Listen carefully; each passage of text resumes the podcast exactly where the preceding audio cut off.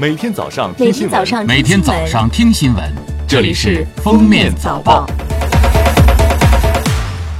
各位听友，早上好！今天是二零一九年十二月三十号，星期一，欢迎大家收听今天的封面早报。首先来听今日要闻。今天，北京至张家口高速铁路开通运营，崇礼铁路同步建成投产。铁路部门将安排开行动车组日常线三十六对，高峰线六对。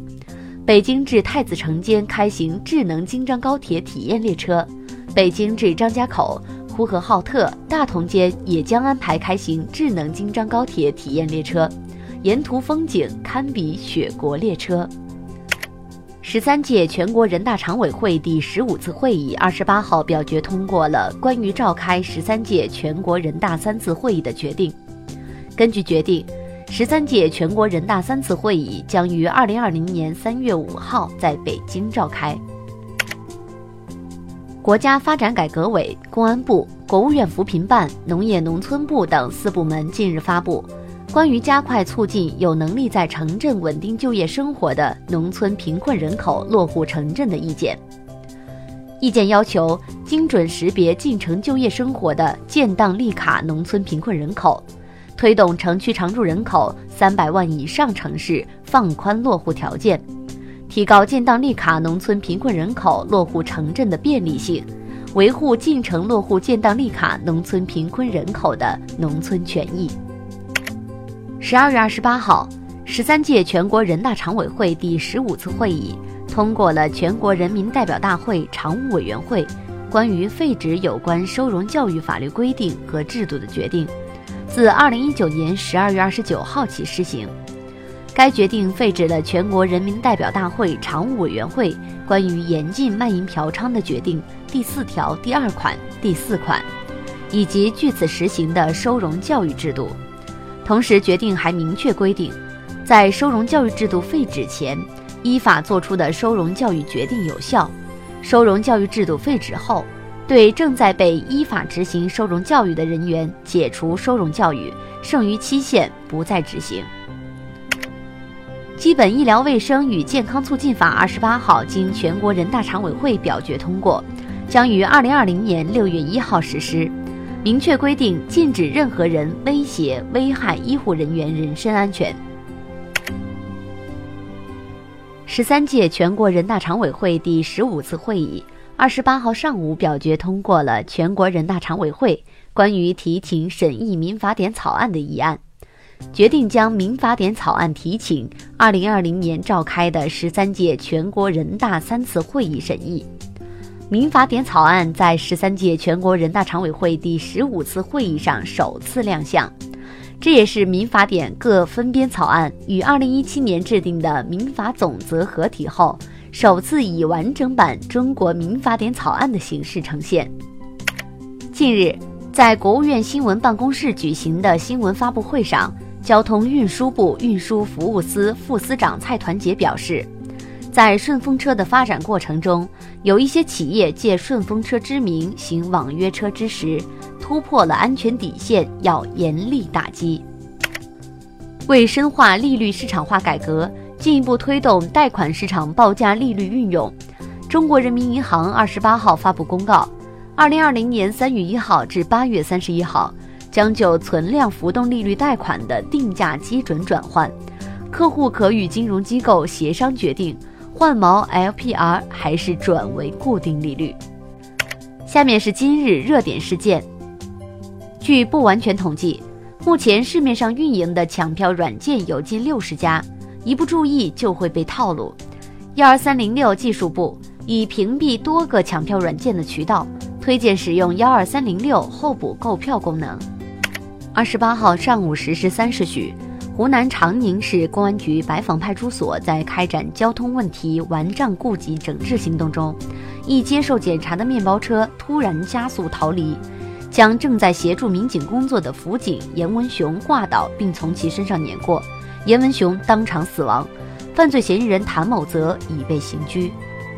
十二月中旬，青海湖开始出现结冰现象，据卫星遥感监测。目前青海湖结冰面积已超过湖体面积百分之十，表明青海湖开始封冻。青海省气象局资料显示，今年封冻期与去年相比推迟七天，与近十年平均封冻期相比推迟了十天。二十八号，二零二一年国际足联俱乐部世界杯和二零二三年亚足联亚洲杯承办城市揭晓，上海、天津、广州、武汉、沈阳、济南、杭州、大连等八座城市承办世俱杯，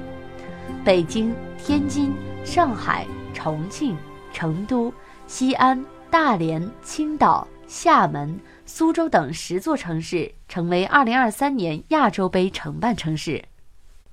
近日，江苏苏州23岁的小沈突发疾病，没有了心跳呼吸，女友小丁立即拨打120，在调度员的电话指导下抢救。随后，医生又对小沈进行心肺复苏两小时，电击除颤十一次。昏迷四天后，小沈恢复了意识。女友在黄金四分钟的及时抢救和急救医生的专业负责，创造了奇迹。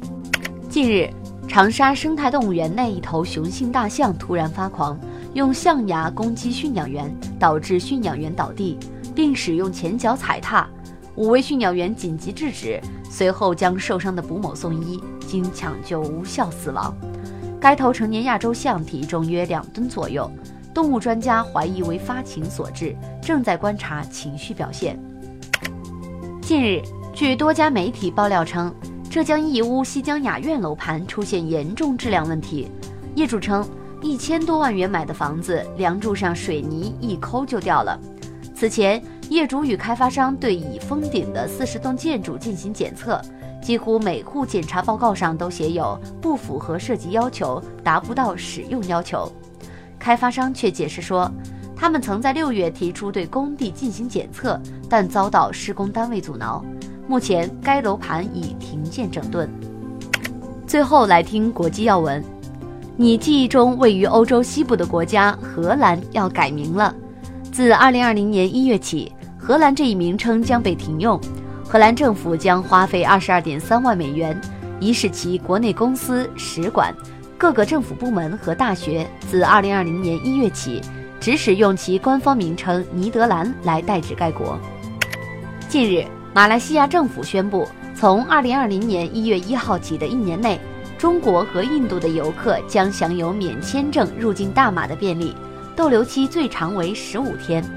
游客必须在相关移民局电子系统内登记注册。并持有往返本国或去往第三国的机票以及足够的资金。近日，联合国大会批准了联合国2020年预算，预算金额为30.7383亿美元，比联合国秘书长古特雷斯最初提出的要求增加约800万美元。此前，联合国曾因为美国等部分国家拖欠会费导致出现财政危机，随着多国陆续缴纳联合国会费。联合国财政问题已有所改善。据外媒报道，截至十二月二十八号，美国宇航局宇航员克里斯提娜·科赫已经在太空度过了二百八十九天，创下女性单次航天飞行时间的最长纪录。新年前夕，全球知名钻石开采商俄罗斯埃罗莎公司在旗下的博图奥宾斯卡亚钻石矿中。发现了一颗重达一百九十点七七克拉的宝石，被视为来自大自然的新年礼物。感谢收听今天的封面早报，我们明天再见。本节目由喜马拉雅和封面新闻联合播出。